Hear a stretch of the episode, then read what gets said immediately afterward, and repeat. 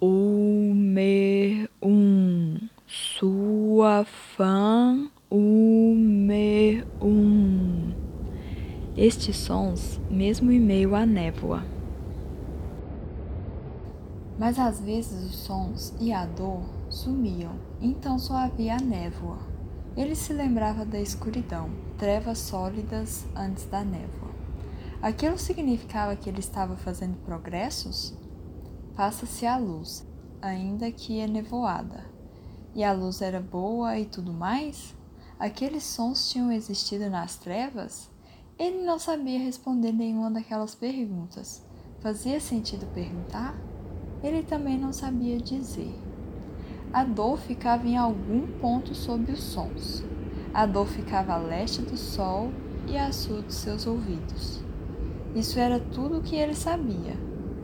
Por um período que pareceu muito longo, e portanto era, já que a dor e a névoa turbulenta eram as únicas coisas que existiam. Aqueles sons foram a única realidade exterior. Ele não fazia ideia de quem era ou onde estava, e não se importava em descobrir. Queria estar morto, mas em meio à névoa repleta de dor que preenchia sua mente como uma tempestade de verão. Ele nem mesmo sabia que desejava a morte. À medida que o tempo passava, ele se deu conta de que havia períodos sem dor e que estes vinham em ciclos. E pela primeira vez desde que emergira das trevas totais que tinham precedido a névoa, ele teve um pensamento que existia a parte de qualquer que fosse sua presente situação.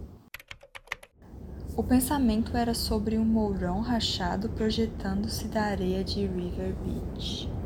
Seus pais o levavam frequentemente a River Beach em seu tempo de criança, e ele sempre insistira para que estendessem a canga onde ele pudesse ficar de olho no mourão, que lhe parecia a presa protuberante de um monstro soterrado. A ponta do mourão apodrecido começava a despontar outra vez a princípio rápida e timidamente em meio às ondas, então cada vez mais nítido. Quando o lixo tivesse sido acondicionado no grande tonel com Mantenha a praia limpa em extenso do lado. Quando os brinquedos de Polly tivessem sido recolhidos. Esse é o meu nome, Polly. Eu sou Polly. E hoje à noite a mamãe vai passar Ollie Johnsons nas minhas costas, pensou ele dentro da nuvem de tempestade onde agora vivia. O mourão já estaria quase completamente exposto, e os lados negros lisos de lodo seriam cobertos por borrifos de espuma e vapor de água. Seu pai tentara explicar que se tratava da maré, mas ele sempre soubera que era o mourão. A maré ia e vinha. O mourão permanecia onde estava. Apenas que às vezes não dava para vê-lo.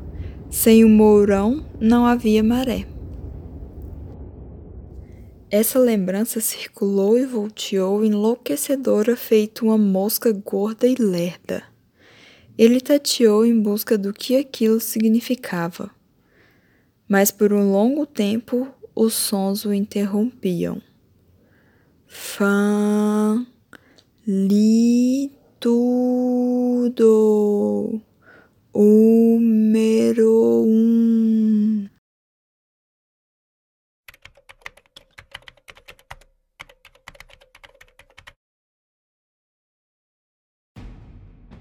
Paul Sheldon é um escritor famoso, reconhecido por uma série de best-sellers protagonizados pela mesma personagem, Misery Chastain. Annie Wilkes é uma enfermeira aposentada, leitora voraz e obcecada pela história de Misery.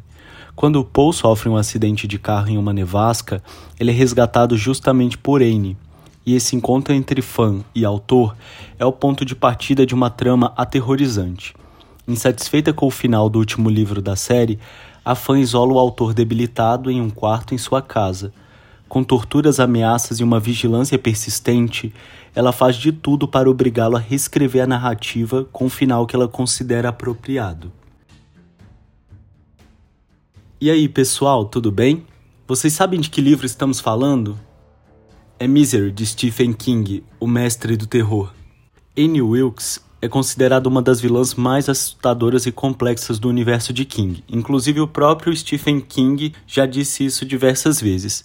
Ela, a vilã foi interpretada pela Kate Bates, né, no filme. Esse filme se tornou um clássico e as pessoas consideram que Annie Wilkes é a figura que faz com que o livro Misery seja essencial. O The Guardian, por exemplo, o jornal, diz que talvez seja o melhor livro de King, um exemplo do poder que suas palavras podem ter. Todos os personagens sentem esse poder e você, como leitor, também vai sentir. Qualquer um, seja fã de King ou não, deveria ler. O livro tem uma narrativa tão impactante que, quando ele foi adaptado para o cinema, interpretado pela Kate Bates, foi justamente o personagem Annie Wilkes que levou ela a ganhar um Oscar por sua atuação. Na minha opinião, para quem gosta de Stephen King, sem dúvida não irá decepcionar. É um livro psicologicamente que eu considero aterrorizante, que prende muito eu já li diversos livros do Stephen King, só a única coisa que eu achei essa narrativa um pouco mais lenta do que os outros que eu já, já tinha lido. Mas eu acredito que também, como tem esse clima de terror psicológico, esse tipo de narrativa um pouquinho mais lenta seja essencial para criar todo esse clima de terror e causar a agonia que causa no leitor, porque eu fiquei agoniado o tempo todo. Uma sensação de o que vai acontecer, é, será que ele vai conseguir sair disso? Será que ele não vai conseguir sair? E aí você fica tramando na sua cabeça quais são as possibilidades para ele sair dessa, desse aprisionamento.